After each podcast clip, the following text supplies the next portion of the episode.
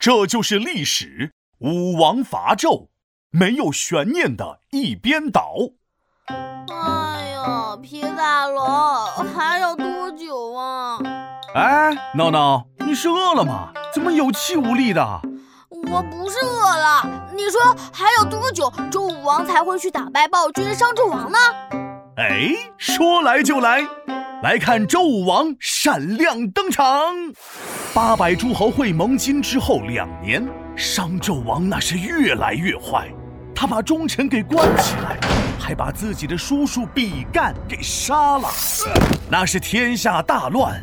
周武王觉得伐纣的时机到了，他对诸侯们说：“我们要替天行道，讨伐纣王。”诸侯们都支持周武王。就这么的，周武王带着战车、士兵，车林林，马萧萧，轰轰烈烈，潇潇洒洒，出发伐纣去了。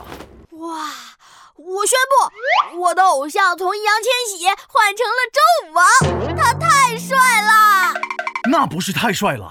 那是帅呆了，好吗？他们抵达了牧野，开始打仗之前，周武王对士兵们来了个鼓舞士气的演讲，叫做态势。主要目的呢，就是告诉大家：第一，纣王坏；第二，该打；第三，那我们就代表正义消灭他。对，代表正义消灭邪恶。biu biu biu biu biu biu。闹闹别闹，你今天的戏有点多呀，抢戏了喂。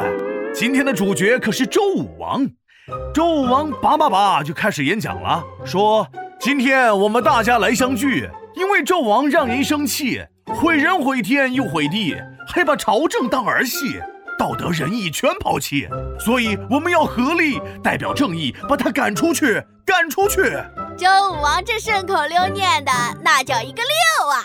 我觉得他能参加中国新说唱了。哎呀，这不是方便你理解吗？领悟领悟精神。啊，说回武王伐纣，史诗的时候，武王那是相当帅气啊。他左手拿着黄色斧头，右手举着白毛旗子。武王说：“哎呀，皮大龙，你就是爱卖关子，爱摆谱，赶紧说下去。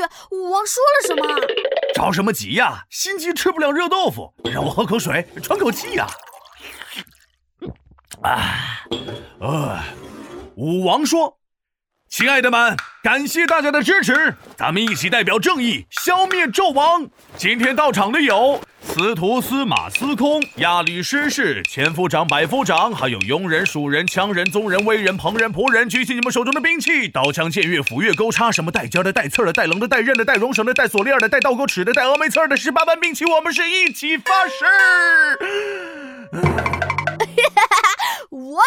顺口溜，我们一起听皮大龙讲历史。到场的有小男孩、小女孩、小矮人、小巨人、小雪人、小龙人。啊，停停停！什么小龙人、小雪人？又不是童话故事。